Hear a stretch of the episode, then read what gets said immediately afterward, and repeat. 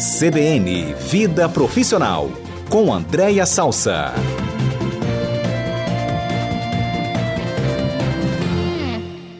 Boa tarde, Andréia. Boa tarde, Mário. A gente vai conseguir, com certeza. Boa tarde a todo mundo e aos nossos ouvintes. Já conseguimos. Não sei se você chegou a ouvir a introdução que eu fiz aqui antes de chamá-la.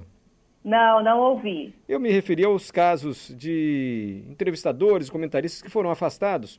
Né? Foi Sim. recentemente após fazerem defender a existência do partido nazista ou fazerem saudações que para muitos foram consideradas essa nossa a saudação nazista. A gente ouviu semana passada o professor Felício Molinari, que é doutor em filosofia, e ele falou muito sobre isso aqui. A democracia deve tolerar os intolerantes? Na avaliação dele, não. Senão a democracia mesmo deixaria de existir. E ele explicou sobre o nazismo, enfim. Mas você tem um outro olhar, você tem um olhar corporativo. A Andréia, como eu disse, é mentora de líderes, consultora de pessoas e gestão. E como é que você vê a atitude das empresas? Porque a reação foi imediata. Essas pessoas foram afastadas, não é, Andréia? Quer dizer, o que a gente posta na rede social, a maneira como nos manifestamos, qual é o limite entre a autonomia do funcionário e até que ponto ele está comprometendo a imagem da empresa?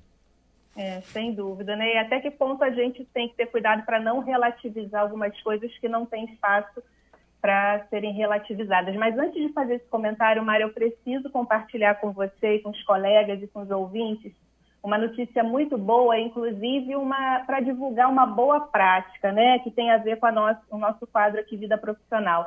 Semana passada eu estive na cerimônia de posse da, da nova gestão da Associação Brasileira de Recursos Humanos aqui do Espírito Santo hum. e lá conversei com algumas pessoas, vi o nosso quadro aqui, as pessoas comentando muito e algumas empresas, não foi uma nem foi duas, foram duas pessoas que falaram no mínimo comigo, que o nosso quadro tem sido utilizado para o desenvolvimento de pessoas dentro de algumas organizações. Ai, então, os gestores pegam nossa temática, colocam os funcionários para ouvir e depois abrem espaços de debate sobre o tema. Eu fiquei tão feliz, eu acho que como, né, não só o nosso quadro, mas o CBN cotidiano de uma forma geral tem esse propósito de estar no dia a dia das pessoas, eu achei que valeria compartilhar com todo mundo, porque é, eu acho que a missão está cumprida, né, quando eu ouço um relato desse. Ah, vale sim, sem dúvida. Bom você compartilhar. Eu até sugiro que eles retirem as partes das perguntas que eu faço, que são muito ingênuas, deixem só o comentário da Andréia. Vai ser mais. Imagina, imagina. Vai performar melhor esse encontro, esse desenvolvimento. Mas que bom, Andréia. Sinal que os temas de fato são relevantes e você traz sempre pontuações assim interessantes e atuais para a gente. E atuais, a gente sempre percebe que você está sempre buscando informações atuais, buscando novos autores e os tradicionais também, é, por que não? É. E fazer esse factual né, com esse tema que você trouxe, que embora naturalmente a gente está falando de algo muito radical, porque você imagina é, né, uma, um fomento à lógica nazista. Não é possível, é até quase que inacreditável a gente ver uma coisa dessas. Mas isso é porque ganhou muita repercussão, teve uma, uma reação imediata da empresa, não só, né, talvez por não concordar, espero eu, acredito eu, mas também porque os próprios investidores e o mercado publicitário que associava a sua imagem àquele produto e aquelas emissoras se retiraram. E aí tem uma, uma lógica muito interessante do mercado, né, que é, que é a famosa mexeu no bolso, todo mundo se mexe junto.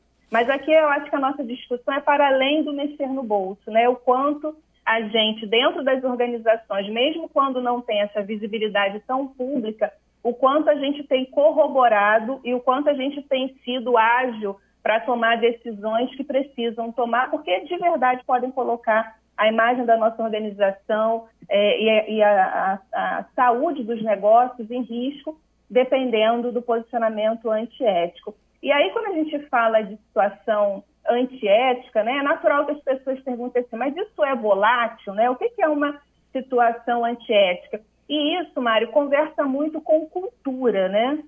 Então, é, uma postura antiética é um contrário é, quando alguém tem uma atitude que vai contra os valores morais que regem uma sociedade, um grupo, uma pessoa e uma instituição, uma organização, que tem ali uma cultura. Então, quando alguém toma uma atitude, tem uma fala, né, tem um gestual que vai contra uma determinada, é, determinados valores morais, ela está tendo uma postura antiética. E aqui no nosso espaço, né, como é, é, a gente fala muito da vida profissional, não tem como não associar essa temática com cultura organizacional, porque isso tem a ver com valores, com pressupostos básicos, inclusive falando de autores, eu realmente sempre gosto de trazer, porque é uma oportunidade para o ouvinte que queira se aprofundar, ter pelo menos ali uma referência de para onde ir. Tem uma autora que é muito respeitada nessa temática de cultura organizacional, que é a Maria Tereza Leme Fleury. Ela é muito conhecida por esse sobrenome Fleury, e a principal obra dela é A Cultura e o Poder nas Organizações.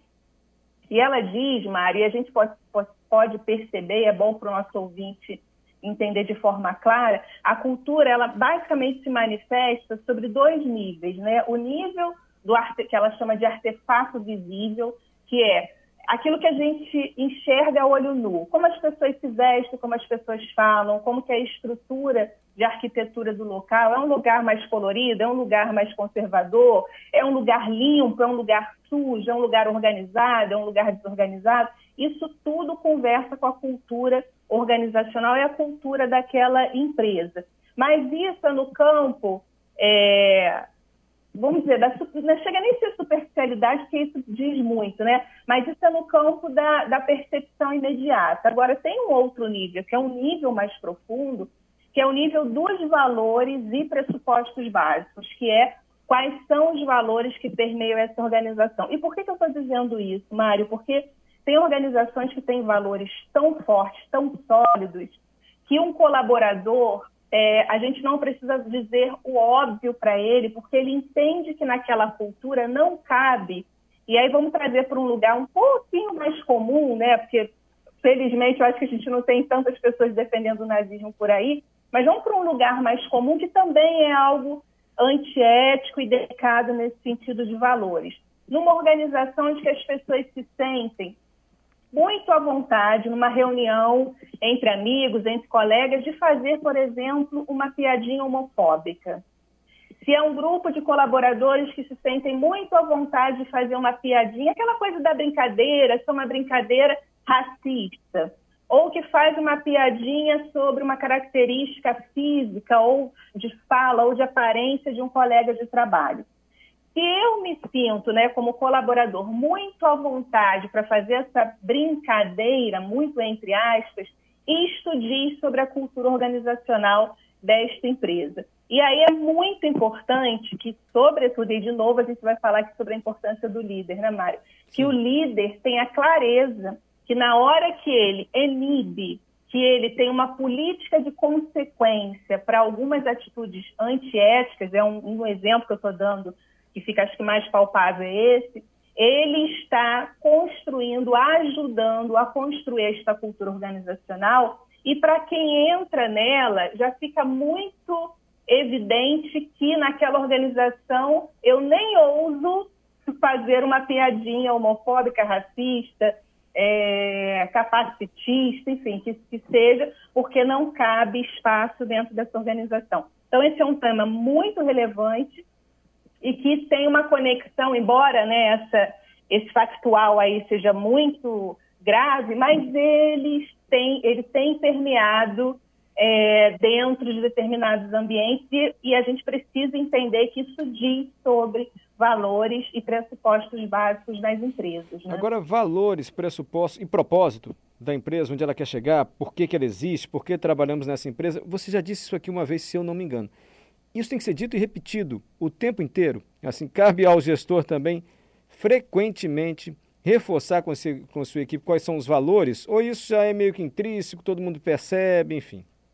Não, é fundamental, Mário, mas é, é importante que essa, esse, esse propósito, nessa visão, missão, valores, né, que as empresas gostam muito de construir, elas saem do campo da narrativa e do, do quadro na parede, né? Sim. E vá na atitude objetiva concreta do dia a dia profissional. Porque se eu estou numa organização, por exemplo, que se diz diversa, né, que contribui com a diversidade, e eu olho para. Inclusive, tem, tem, várias, várias notícias né, também de empresas que tinham isso no, na narrativa, e quando tira uma foto do, por exemplo, programa de trainee da empresa e ela, ela levanta uma bandeira de diversidade e são só homens brancos e que sai héteros. Então, isso é uma contrapartida que se choca né, entre eu posso ter um propósito super bonito, ensaiar que todo mundo repita aquele propósito, mas no dia a dia dos corredores, onde a vida acontece, né, onde a vida real acontece, eu não transformo isso em algo concreto, objetivo, é, desde é, e a gente já falou isso aqui, né, Mário? Desde quando eu recebo alguém dentro da minha sala que vai fazer, usando uma palavra mais popular, uma fofoca de um colega, e eu, através da minha postura, eu não inibo, inibo aquela postura e não sou capaz de chamar o outro para que a gente possa conversar como adultos e profissionais para resolver aquele problema, isto diz sobre cultura organizacional, isto diz sobre valores, e isso pode ser transformado e entendido como uma postura antiética, porque, ora, veja, se alguém entra na sala do chefe para falar do colega e às vezes de uma questão profissional que ele não está nem ali presencialmente para se defender ou para colocar o ponto de vista dele, o líder ele não pode entender que ele está indo muito é, sem responsabilidade para esse processo. Ele está ajudando a construir uma cultura organizacional, não só através de artefatos visíveis, e às vezes um artefato visível pode ser o quadro lindo do propósito na parede, mas quando eu vou para um nível mais profundo, que são valores e pressupostos básicos, esses valores e pressupostos básicos entram em contradição com um possível artefato visível. Perfeito. Então, sim, mas é preciso ter coerência né, entre o que eu falo, divulgo e o que eu faço. Perfeito. É, só mais um comentário até bem pragmático. Ah, quando houve esses comentários, imediatamente foi muito rápida a reação das empresas em afastar os profissionais. Você já falou sobre isso aqui quando a gente falou de gestão de crise. Inclusive, quem quiser ouvir, é só entrar no nosso site que tem lá todos os comentários da Andrea. Ela deu uma aula aqui para a gente sobre como agir, como é que as lideranças devem agir quando surge uma crise. Eu só queria tocar nesse ponto, André, porque a reação foi muito rápida das empresas em afastar. E essa é a recomendação mesmo, né? que está no manual, segundo, porque gerou uma crise, evidentemente, para a marca ali, para a empresa. Grave. E tem que ser rápida a ação, né? não pode demorar muito, né?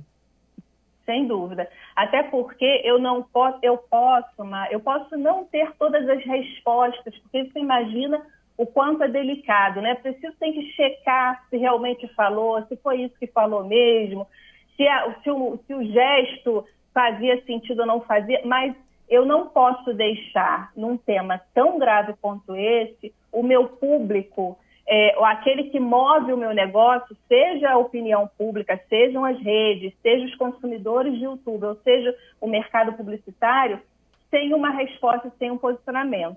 Então, é, nem que seja, o primeiro posicionamento é nós é, somos absolutamente contrários a qualquer perspectiva nazista ou qualquer coisa que tenha relação com essa temática. Já é uma resposta que, a, que acalma um pouco os ânimos. E na sequência, né, ali a decisão de uma demissão, uma decisão de uma retratação pública ou de um vídeo coletivo para tirar dúvidas, enfim. Mas o fato é, o bom é que a gente evite chegar neste lugar, porque por mais que você tenha uma habilidade de gerenciar bem a crise, acho até que, que as pessoas envolvidas tiveram essa habilidade, mas deixou marcas, né? é inevitável que tenha deixado marcas. Pode ser que algum anunciante que pode ter mil opções, ele não vai querer arriscar se conectar e conectar sua imagem de novo, por mais que tenha se atuado de forma muito rápida. Então, o ideal é que a gente invista na nossa cultura organizacional, que tenha é, entre no campo da consciência que o que a gente fala, o que a gente faz e que às vezes aquela risadinha na reunião, de uma piadinha que não cabe, né, numa empresa, por exemplo, que tem uma bandeira de diversidade, e lembrando, né, Mário, que agora tudo se filma e tudo se grava. E aqui o, o meu objetivo não é colocar terrorismo, mas é um dado de realidade.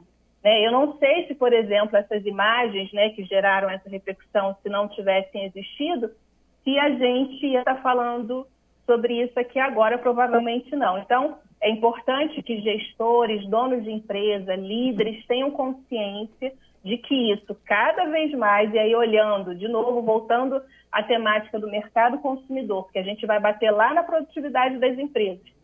em pessoas, cada vez mais têm deixado de consumir por conta de conexões de aspectos éticos, aspectos de legalidade, aspectos, por exemplo, de bandeiras democráticas ou não democráticas, né? Mas sim, teve ali um gerenciamento de crise bastante é, sério, né? Sim. E a minha percepção é que realmente agiram de forma rápida, embora impossível de eliminar todas as consequências que esse caso trouxe, né? Andréia, muito obrigado. Até a próxima segunda-feira. Até, Mário. Um abraço a todos. Fiquei feliz com o que você compartilhou com a gente do que você ouviu lá no, na posse da Associação Brasileira de Recursos Humanos. Obrigado, Andréia. Até a próxima fiquei segunda. Fiquei muito feliz. Hoje a gente está perguntando sobre feijão. Daqui a pouco a nutricionista Roberta Larica vai explicar essa pesquisa que mostra que você comer menos carne e mais feijão pode aumentar a sua longevidade. Eu adoro feijão, mas sinto muito desconforto intestinal. Já experimentei colocar de molho um dia antes, mas para mim não funciona. Ana, está em Jardim Camburi, mandou essa mensagem. Eu vou perguntar para a doutora Roberta daqui a pouquinho o que pode estar acontecendo e se ela pode ajudá-la. Germano Borges, o melhor feijão é o feijão tropeiro. Eita! Com churrasco.